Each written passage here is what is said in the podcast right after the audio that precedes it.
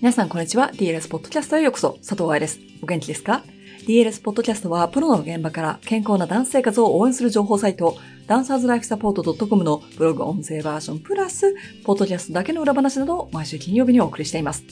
今月の DLS ポッドキャストでは、エクササイズにフォーカスしたブログ記事をピックアップしてきました。楽しんでもらえていますでしょうか？4月のインスタライブ音声や5月のエクササイズ集中ポッドキャストなど、どんなポッドキャストが好きかぜひ教えてくださいね。皆さんにとって役に立つポッドキャストをお届けできているのかの声、お待ちしております。hello at dancerslifesupport.com にメールをくださっても OK ですし、DLS のインスタに DM の方が楽だったら、ポッドキャスト聞いてるよと教えてくださいね。さて、今日は踊りに使えるトレーニングで考えたいことという内容をお届けしていきます。こちらの記事はダンサーの腹筋事情、セカンドエディションに含まれているのですが、アップデート前の今や跡形もなくなってしまっているバージョンは、ポッドキャスト64でカバーされていたんですね。ただ、DLS のポッドキャストの最初の100エピソードはすでに削除されちゃっているんですよ。なので、昔ダウンロードした人だけ持っているかもしれません。なんで消してあるのかは簡単で、ポッドキャストを作るのもそうなんですが、実はキープするスペースを保つのもお金がかかるからなんです。過去の記事で役立たないものはこうやってアップデートしていくし、今聞いても役に立たないポッドキャストは削除しています。そうすることで、ダンサーに届ける情報の質をコントロールできるし、お金はスカラシップなど、ダンサーのサポートに使えるようにと思っております。まあ、今日はそのような DLS の裏話とかビジネスの話をするのではなく、エクササイズについてお話をしていきましょう。では、本文です。踊りに使えるトレーニングで考えたいこと。これまでの腹筋シリーズで腹筋4つと腸腰筋2つを勉強し、足を上げるために必要なことも研究しました。これだけでも膨大な量の知識が頭に入ったはず。超初心者用のバレエ解剖学であれば、ここで腹筋シリーズを終わりにしても多分大丈夫なんだけど、知識だけでは舞台で輝けません。ダンサーは動けてなんぼ。だから頭で筋肉のことが分かっただけでは足りないです。まあ、頭に入ってなかったらイメトラスはできないでしょうから、マシではあるんですけど。マレーの立ち方できてますか？ターンアウトできてますか？プリエ使えてますか？の方でイラスト付き140ページ以上をかけて説明し、付属のビデオもありますので、ダンサーのエクササイズの種類ややり方を知りたい人はそちらをチェックしてください。その前に、私の本からだけでなく、どんなエクササイズをチョイスしたとしても、そしてターゲットが腹筋でなくても、必ず使える、踊りに使えるトレーニングをするという考え方を勉強していきましょう。ダンサーだけではないかもしれないけれど、よくある間違いナンバーワンは、数回のエクササイズで腹筋あたりに感じられたら終わりっていうやつ。そんなに簡単にダンサーに必要な筋肉を鍛えられたらみんなプロになってますよ。筋肉を感じ、正しく行うことができるというのはもちろん大事。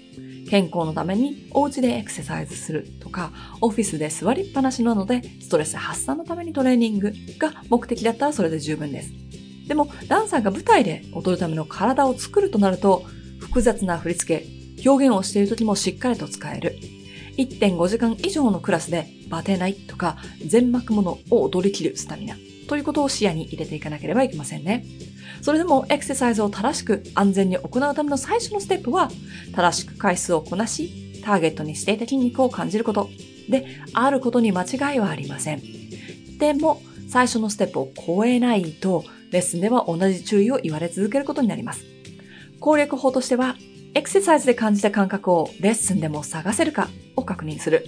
その場、駆け足やシャドウ縄跳びなどを先に行った後にエクササイズをやってみる。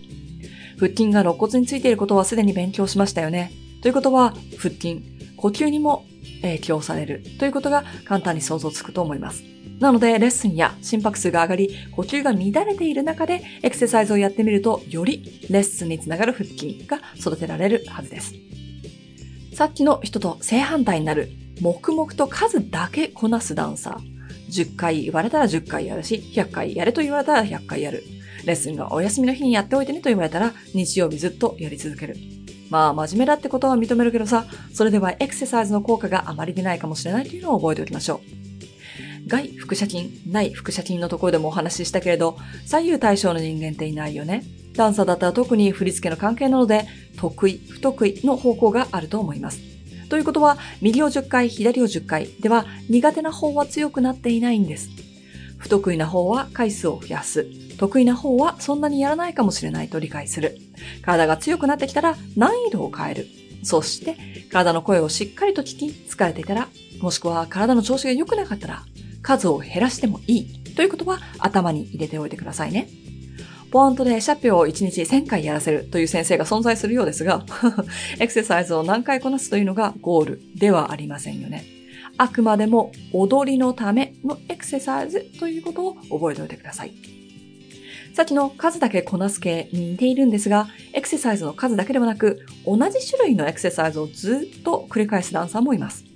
ルーティンがあるっていうのは素晴らしい。歌い前はこれをこの順番でやっておくと落ち着く、これぐらいの時間がかかるというのを知ってるのも素晴らしい。同じウォームアップを毎日繰り返すことで、今日の体調はどうかなと確認できてからレッスン内容に入るというのも素晴らしい。でもね、筋肉はかける負荷が増えないと強くはなってくれないの。これをトレーニングの世界では超負荷の原則もしくはオーバーロードの原則と言います。一つのエクササイズがある程度できるようになったら難易度を変えたり、エクササイズプランを変えないといけないのね。多分この腹筋シリーズを読んでくれている勉強熱心なダンサーならば、エクササイズの数を増やしていくというのはやってると思います。セラバンドやボールなどを追加。重りをつけてやってみる。難易度が高いエクササイズの方をやってみる。ベースとなるエクササイズを正しくできた上のみ、セラバンドや重りなどのプロップを使ってくださいね。筋肉は裏切らないという言葉が流行ったことがありますが、間違ってやっていたら、間違った筋肉が強くなっていってしまいます。もちろん間違った癖も強くなっていってしまうということも頭に入れておいてください。そうは言っても、ずっと同じことをしていたら筋肉はそれ以上強くならないのも事実です。だからエクササイズをするときは、質と量の両方を大事にしてあげてください。解剖学で勉強した筋肉を正しいエクササイズ理論で強くしていく。こうやって考えると、ダンサーの腹筋事情はどんどん変わっていくと思いませんか？